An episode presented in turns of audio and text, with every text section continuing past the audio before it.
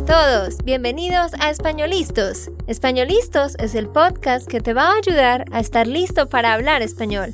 Españolistos te prepara para hablar español en cualquier lugar, a cualquier hora y en cualquier situación. ¿Recuerdas todos esos momentos en los que no supiste qué decir? ¿Esos momentos en los que no pudiste mantener una conversación? Pues tranquilo, Españolistos es la herramienta que estabas buscando para mejorar tu español. Dile adiós a todos esos momentos incómodos. Entonces, empecemos. ¿Estamos listos? Yo soy Andrea, de Santander, Colombia. Y yo soy Nate, de Texas, Estados Unidos.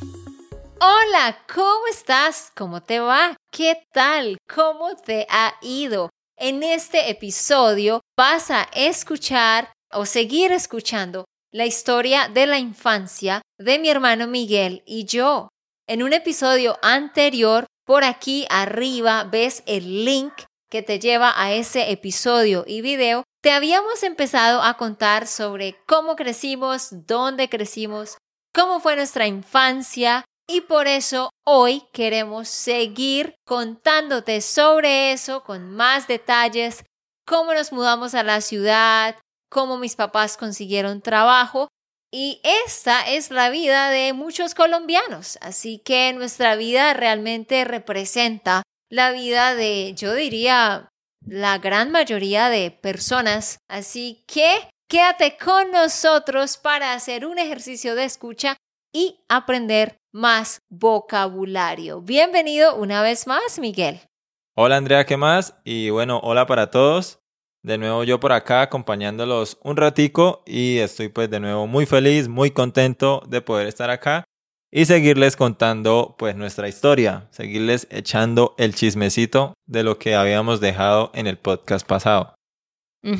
Así que si no escuchaste la parte 1, ve por aquí, da clic también en la descripción del video, está la parte 1 para que la escuches primero y así lo que vamos a decir ahora tenga sentido. Bueno, la vez pasada terminamos en que mi papá y mi mamá estaban vendiendo galletas eh, puerta a puerta y que nos llevaban a veces y a la vez estudiábamos en el colegio. Pero después de un año de estar haciendo eso, eh, mi mamá por fin consiguió un trabajo. ¿Cómo fue ese trabajo? Sí, ella por fin volvió a trabajar como profesora, pero trabajaba en bueno, es que está Bucaramanga, que es como la ciudad, y tiene su área metropolitana, que tiene otras ciudades alrededor. Pero hay una que se llama Piedecuesta, que está súper lejos.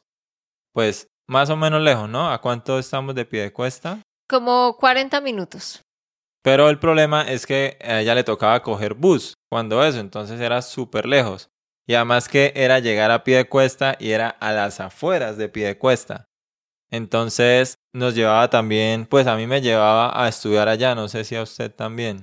No, no, no. Usted no. Primero, cuando recién llegamos aquí a Bucaramanga en el 2005, después de que mis papás se establecieron y pudieron sacar un apartamento, usted y yo estudiamos por un año en ese colegio, donde en el episodio pasado les dijimos que íbamos a reclamar los almuerzos y que luego íbamos al colegio, eso fue por un año, y para usted y yo fue súper difícil porque a nosotros se nos hacía gigante ese colegio. Se nos hacía... Eso fue terrible, o sea, venir del campo de una escuela con 50 estudiantes a un salón con 40 estudiantes, donde en la escuela había 500, 600 estudiantes. O sea, yo recuerdo que usted y yo llegábamos llorando a la casa, nos era difícil hacer amigos. Y también porque cuando uno, bueno, en el campo, uno habla diferente a como hablan en la ciudad. Sí. Y cuando eso había mucho bullying aquí en, en los colegios no, y eso. todavía lo hay. Pues creo que ahora son más tolerantes, ¿no? Sí. Pero cuando eso, o sea, uno usaba términos eh, súper raros o se, no sé, lo veían a uno como el, ay, el campesino, el, el bobito. Sí, sí, Entonces sí. era muy incómodo y uno llorando porque no quería ir al colegio y luego llegaba a la casa a llorar, la verdad, sí. También era fea esa parte. Sí, ese fue un tiempo difícil para, para nosotros. Yo me acuerdo eh, de eso porque, claro, éramos los del campo, the countryside, the rural area del campo. Éramos los niños del campo y los demás eran los niños de la ciudad. Y lo que dice Miguel, éramos diferentes, hablábamos diferente y nos tomó un tiempo acoplarnos y hablar como los niños de, de la ciudad y volvernos como alguien de la ciudad.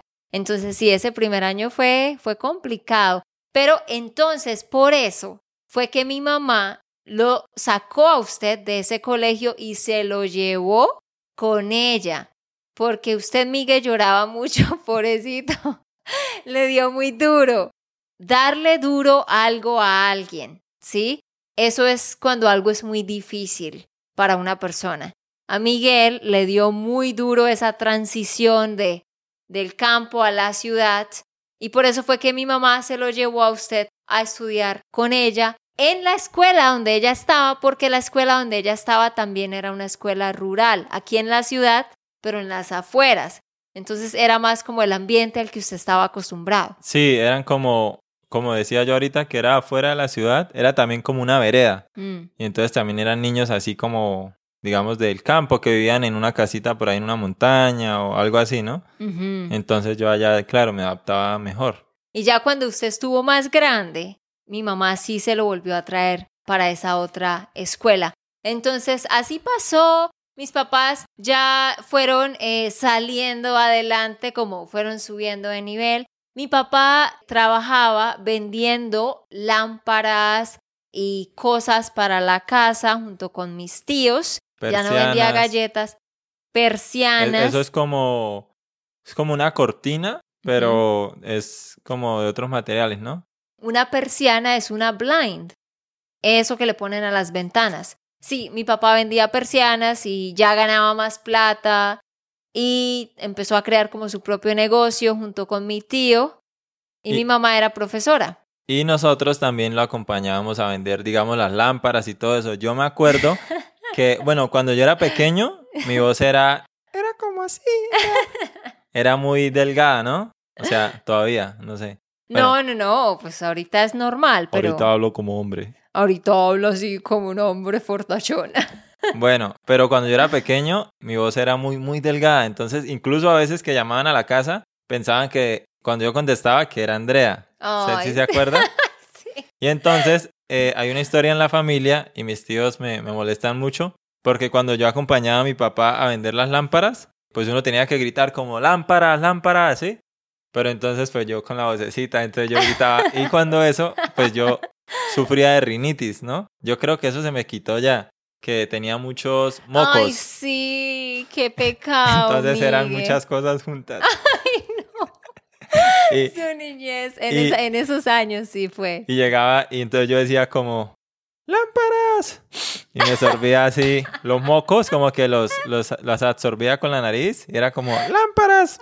Y los mocos, era muy chistoso. Entonces obviamente nadie me iba a escuchar porque hablaba muy pasito. Y mis tíos me molestan con eso. Digamos, de repente, ¿qué hubo, tío? ¿Cómo está? Y me dice, ¿qué hubo, mijo? Y a los dos minutos, lámpara, crédito. Me grita. Entonces es, algo de la familia chistoso.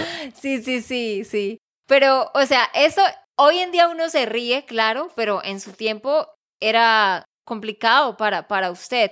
Pero lo bonito de eso es que eso le enseñó a Miguel y a mí y a todos nosotros a trabajar duro, a saber que teníamos que esforzarnos por las cosas, que las cosas no nos iban a caer del cielo, que no íbamos a encontrar billetes en los árboles, sino que teníamos que salir a buscarlos. Y eso es lo que mi papá quería con usted, que lo acompañara para que usted aprendiera a vender.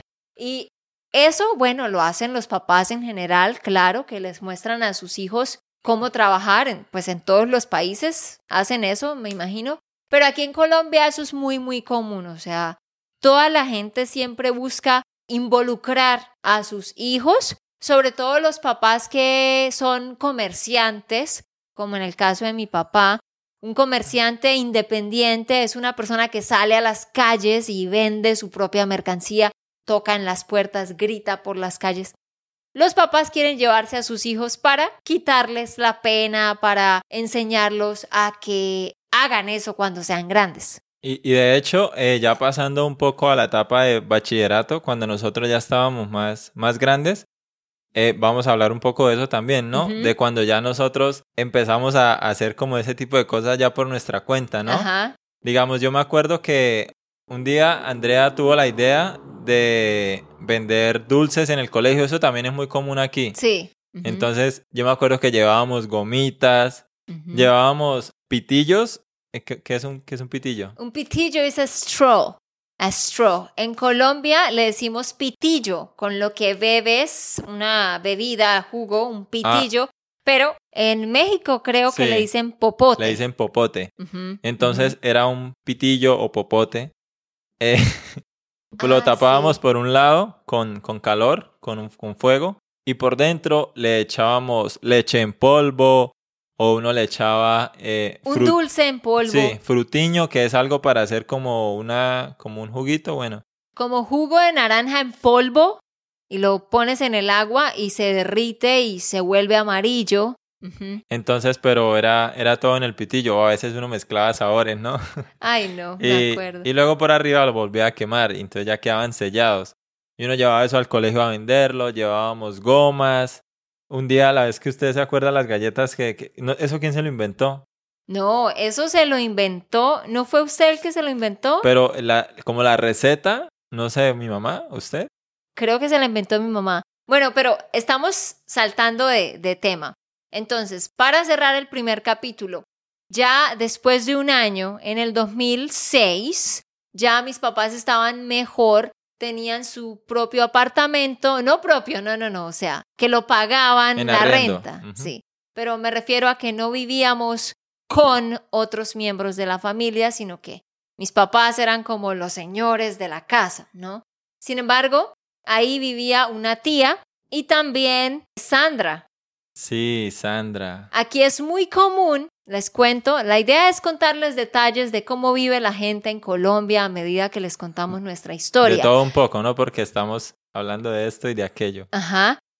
Pero para continuar con la historia en orden, eh, ya en el 2006 mis papás alquilaron o rentaron o arrendaron un apartamento y vivían mis papás, los cuatro hijos, mi tía, que vivía en una habitación para ayudarla porque estaba yendo a la universidad y otra habitación estaba arrendada. Eso es muy común aquí en Colombia.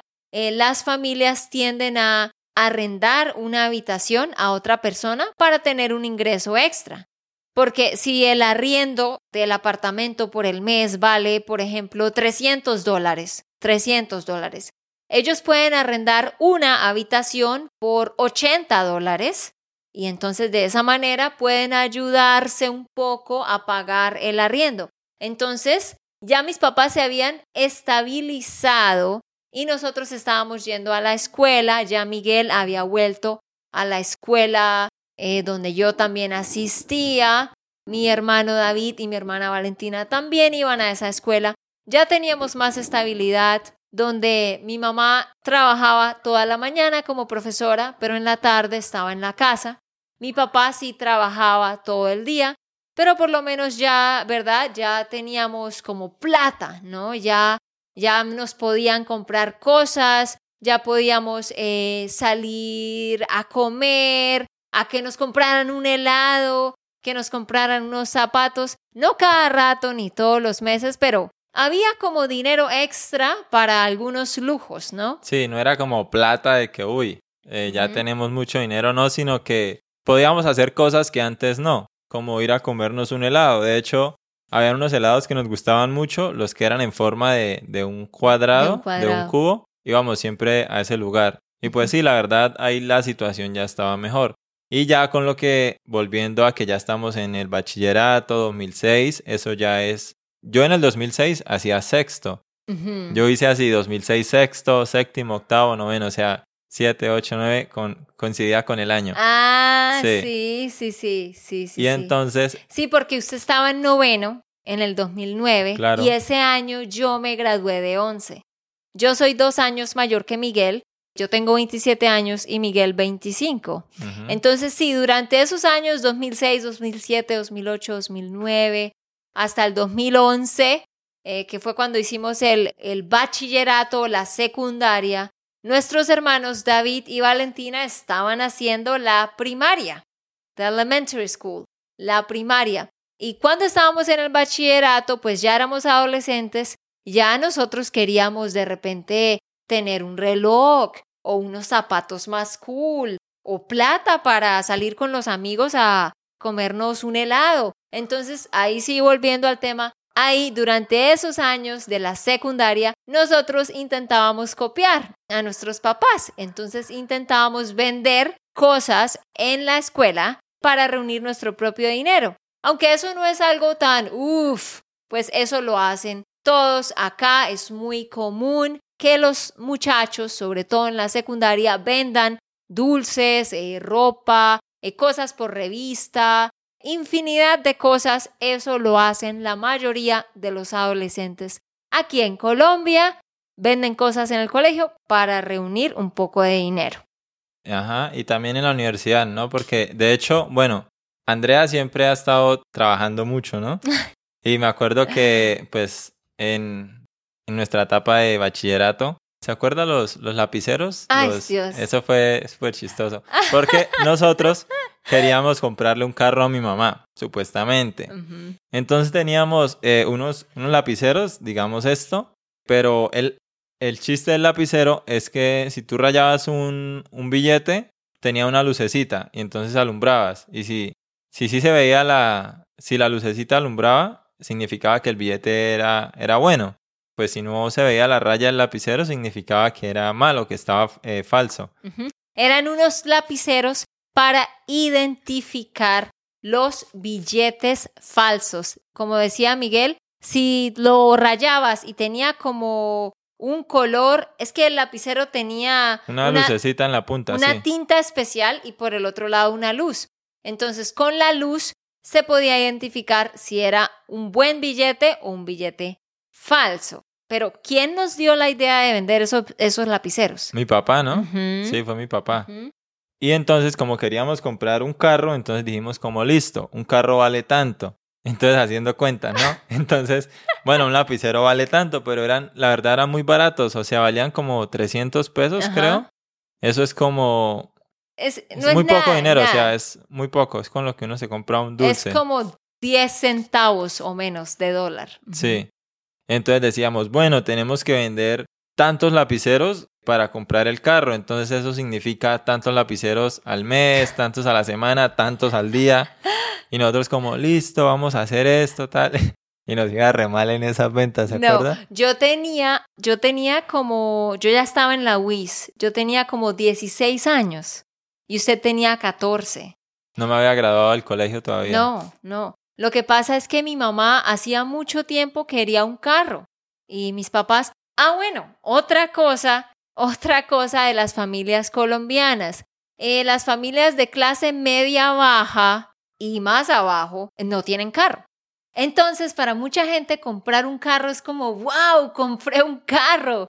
En Estados Unidos y me imagino que en la mayoría de países de Europa, lo que yo he visto en Estados Unidos, un muchacho a los 16 años ya tiene carro. Es como súper normal. Ah, sí, mis papás me dan un carro o yo compro un carro para ir a, la secundaria, al colegio. Es como normal, o sea, las personas están acostumbradas a tener un carro. Es algo más, ¿cierto? Pero aquí no, aquí es como, ay, comprar un carro es como, wow, qué orgulloso me siento. Así que mi mamá siempre quería comprar ese carro y como no había podido, ah, nosotros dijimos, no, pues vendiendo estos lapiceros, vamos a comprar el carro. Y lo que dijo Miguel, hicimos un plan de negocios y bueno, ahora contemos cómo tratábamos de vender los lapiceros. No, la verdad, eso era muy duro. Íbamos, íbamos por, por los barrios, por ahí cerca de la casa. Íbamos a las tiendas, íbamos a las papelerías, tratando de que nos compraran muchos para que ellos luego los revendieran, ¿no? Y a las tiendas íbamos como buenas, vecino, eh, vea este lapicero, es que para mirar que los billetes no sean falsos y no sé qué.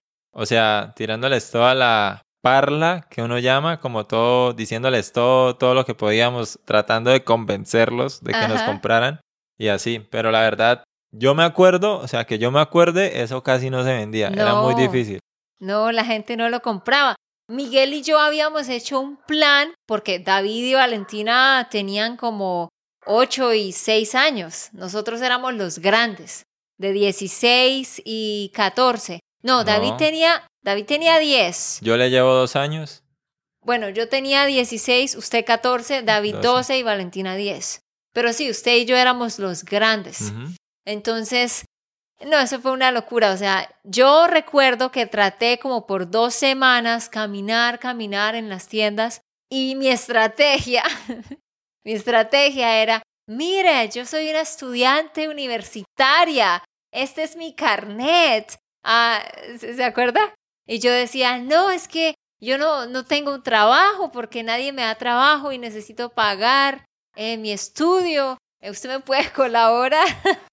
Yo no Era- les decía, ay, es que le voy a comprar un carro a mi mamá. Era como un poco de generar lástima en, en el comprador Sí. para que dijera como, ay, pobrecito, y se lo comprara. Pero nadie nos compró. O sea, yo creo que vendí como 10 lapiceros. O sea, eso lo hicimos en una, en una época, en una temporada, pero la verdad no nos dio resultado. No nos dio resultado, entonces ya abandonamos el sueño del carro. Pero aparte de eso, siempre vendíamos cosas en el bachillerato. ¿Cuáles fueron algunas de las cosas que usted vendió? Yo me acuerdo lo que le decía ahorita de los pitillos, vendía gomas, que uno, compraba un pack, un, bueno, como un tarro grande lleno de gomas y las vendía una por una o hacía promociones de que una vale 300, entonces dos valen 500 y así. Gomas, pitillos, Galletas. las galletas que nosotros mismos las preparábamos. Comprábamos galletas en la tienda, comprábamos chocolate en una panadería, pepitas de colores, derretíamos el chocolate, entonces poníamos galleta, chocolate, galleta, chocolate, pepitas de colores y lo dejábamos en la nevera toda la noche.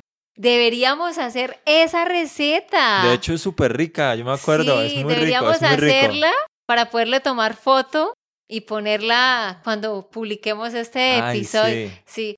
Vamos a, a tratar de, de hacer, no les aseguremos nada, pero vamos a tratar de hacer esa receta. Sería bueno el- recordar viejos tiempos. Es súper fácil y la verdad, luego si la pueden hacer es muy rico. Ay, la verdad. sí, es solo comprar galletas, derretir chocolate, ponérselo por encima, hacer un sándwich de galleta y encima ponerle unas pepitas de colores. Pero el punto está en qué galleta comprar. Ujú. Que son unas galletas que no sé si las venderán en otros países, pero aquí se llaman rondallas. Ujú. Son como un circulito, pero es que hay dos rondallas, no sé si usted sepa. Mm. Están las normales y las de leche. Entonces las Mm. ricas son las de leche.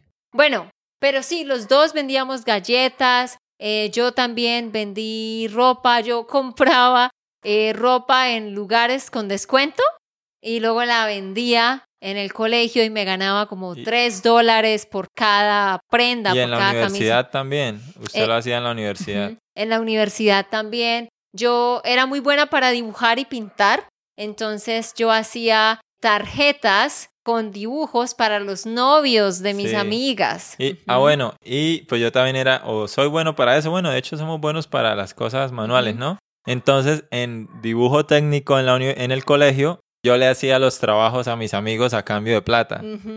Era también eso. Yo le hacía las tareas de los mapas, todo lo que tuviera dibujo y detalle, yo lo hacía y me pagaban. No me pagaban nada, pero... Como mil pesos, eso es como 25 centavos. Exacto. No, ya, como 30 centavos. Eh, pero en ese tiempo nos ayudó y nos podíamos comprar nuestras propias cosas. Entonces, esa parte de nuestra vida nos marcó muchísimo, ¿verdad? Nos marcó muchísimo porque aprendimos a trabajar, aprendimos a ganarnos las propias cosas. Ya a medida que el tiempo fue pasando, mis papás fueron prosperando, prosperando, mi mamá ganaba más, mi papá ganaba más también, ya podíamos vivir en un mejor barrio, ya luego entramos a la universidad. Yo estudié en la universidad por cinco años. Estudié licenciatura en inglés para ser profesora de inglés. Eso estudié en la universidad. Y aprendí un poco sobre enseñar español, pero mi título no era en eso. Cuando yo me gradué, por mi misma cuenta hice cursos y estudié y me preparé para enseñar español. Claro que todo lo que aprendí para aprender para enseñar inglés, también lo he aplicado en la enseñanza del español. Y Miguel estudió para ser ingeniero civil. Y justo se acabó de graduar. Sí, de hecho, yo me gradué en diciembre del año pasado, el 16 de diciembre. Me gradué. O sea, soy un ingeniero civil primerizo. Ajá. Pero, aunque es ingeniero civil desde diciembre del 2021, ahora se ha dedicado a trabajar de tiempo completo con Spanishland. Entonces, han pasado los años y ¿dónde estamos hoy en día? Bueno, como ya dijimos, pues Miguel se acabó de graduar, ahora está trabajando aquí. Yo me gradué de la universidad hace ya, ¿qué? Cinco años, en el 2017, y justo ahí me casé, me gradué y me casé al tiempo. Y desde que me casé empezamos con Spanishland y los podcasts y bueno, eso hemos estado haciendo. Y sobre eh, mis papás, mi mamá sigue siendo profesora, eh, gana un mejor sueldo, ya bueno, a medida que fue pasando el tiempo, ella también vendía otras cosas, side hustles. O sea, aquí en Colombia nadie hace una sola cosa. Todo el mundo tiene su trabajo, pero vende comida por aquí, vende ropa por allá. O sea, eso es muy del colombiano. Y mi papá, desde hace ya como siete años, ha tenido un negocio muy bueno donde vende banderas para los colegios. ¿Y qué va a decir Miguel? Algo que iba a decir, que ya tenemos carro. Ah, sí. sí, sí, sí, Mi mamá por fin compró el carro, ¿cuándo? Hace como siete años. Ay, es que teníamos uno y luego ahora tenemos otro. No sé. Sí. Pero hace como siete años mi mamá se compró su primer carro, mis papás lo compraron. Pues, mi papá tuvo un carro. Esa es otra historia. Mi papá tuvo un carro cuando éramos muy pequeños. Era un carro barato, pero era bueno. Pero mi papá tuvo un accidente muy fuerte, muy fuerte, y desde ahí él decidió no volver a manejar. Y es que no se lo permiten porque él ah, tuvo un accidente en el ojo mi papá tuvo un accidente muy fuerte y su ojo tuvo un problema y desde ahí no podía volver a manejar. Pero sí, ya, ya eh, salimos adelante y estamos en un mejor nivel y ya pues tienen, mi mamá tiene su carro y ya ahorita tiene otro. Y bueno, sobre mis otros dos hermanos, porque nos enfocamos más que todo en contarles nuestra niñez, pero para contarles la historia de toda la familia, mi hermana Valentina y mi hermano David también terminaron eh, sus estudios en la secundaria, también vendían cosas en el colegio, al igual que nosotros, ellos vendían stickers, vendían cositas de comida, vendían diferentes cosas y hoy en día eh, Valentina también estudia en la universidad y está también trabajando con Spanishland y David también terminó sus estudios y se dedica prácticamente de tiempo completo hoy en día a trabajar con Spanishland. David es, ustedes no lo ven aquí en el canal de YouTube o en el podcast, pero él es quien se encarga de editar todos los podcasts y de subir todo el material de los que son miembros de nuestro programa.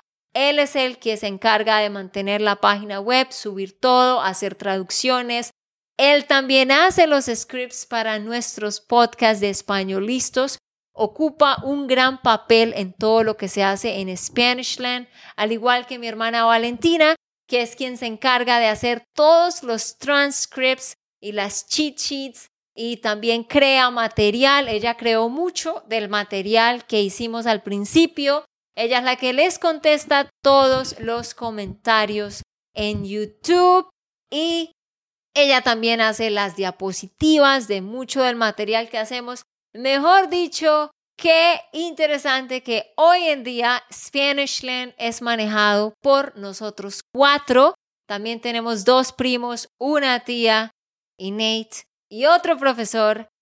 Qué y interesante. Otra profesora. Y otra profesora, o sea, ya esto se convirtió en un, en un emprendimiento familiar y la idea es y poco a poco ya estamos saliendo adelante, ¿no? estamos cada día creciendo y trabajando un poco más fuerte y un poco mejor, más inteligentemente. Pero sí, creo que todo lo que aprendimos y por todo lo que pasamos cuando éramos más pequeños, nos dio como, no sé si el conocimiento, la visión y la capacidad de pues poder estar hoy en día acá y también obviamente gracias a Dios y gracias a pues a Nate que fue quien tuvo la idea en un principio con. Andrea. Ajá, les cuento que todo lo que ustedes ven en YouTube, Spanishland fue idea de Nate. Fue idea de Nate. Él vio un talento en mí como profesora y me dijo, debemos hacer esto. Y empezamos a construir la idea y luego Miguel, a mí, desde hace rato, Miguel, Valentina, David, todos estos años, ellos han jugado un gran papel en todo y fuimos poco a poco formando, formando el emprendimiento, la empresa y ya creció y creció y hoy en día es algo que hacemos todos. Y algo que me acabo de acordar es que entre tantas cosas que, que hacíamos y que Andrea hacía, también era profesora de, de inglés. era profesora de inglés los sábados, en un semana. colegio, a personas, profesora privada, bueno, en muchas cosas, ¿no? Pero sí, todo ha sido gracias a Dios que nos ha bendecido y nos ha dado la, la fuerza para trabajar y a nuestros papás. De verdad que nos sacaron adelante con un muy buen ejemplo, una muy buena ética de trabajo y nos enseñaron a nosotros cuatro a trabajar. Y bueno, ya cuando Nate llegó a mi vida hace cinco años, de él también hemos aprendido muchísimo. Ya ese es otro podcast. Y también gracias a todos ustedes que nos escuchan. Obviamente que estos podcasts no los estaríamos haciendo si no tuviéramos personas que están ahí pues apoyándonos, escuchándonos, eh, siguiendo nuestros episodios. Entonces también muchas gracias a ustedes, también a todos los que nos ven a través del canal de YouTube, todos los que nos apoyan con un like, con una suscripción. Todo eso ayuda a que sigamos creciendo, a que pues sigamos Expandiéndonos. expandiéndonos. Y es que nuestra idea es, bueno, nuestra historia es un reflejo de muchos adolescentes, de muchas personas aquí en Colombia y hemos aprendido que con trabajo duro se puede salir adelante. Entonces queríamos compartir esto con ustedes para que nos conozcan más, tengan una idea de cómo transcurre la vida de, de un, de un niño hasta que llega adulto en Colombia. Y sí, díganos en los comentarios qué piensan de nuestra historia, qué les pareció interesante, si fue difícil entendernos, ojalá que no, si aprendieron algunas nuevas palabras, dejen todos esos comentarios. Y sí, nuestra meta es poder seguir creciendo y principalmente eh, dar más empleo también a, a otras personas, principalmente en, en nuestra familia, ¿no? Es, Esa ha sido la meta. Eh, tenemos también- 25 primos, 27 primos. Eh, Miguel y yo somos los mayores, entonces nos gustaría... ¿Qué nos gustaría? Claro, darle trabajo a, a los primos, que de pronto este negocio se pudiera volver como más grande para poderlos emplear. Y no solo a los primos, sino también a personas aquí en Colombia. Porque, pues tristemente, la situación en el país no está tan buena económicamente. Pero pues ahí vamos, ¿no? Sí, ahí vamos. Entonces, eso es todo por hoy. Ya dejamos de hablar. chao, chao. Chao, chao. Ok, esto fue todo por el episodio de hoy. Esperamos que les haya gustado y que hayan aprendido. Y recuerda, si sientes que estás listo para aprender español, solo da un clic en Español Listos. No olvides dejar tus comentarios de lo que te gustó y los temas que quieres que tratemos. Suscríbete y déjanos tus reseñas. Españolistos les dice chao, chao y hasta la próxima.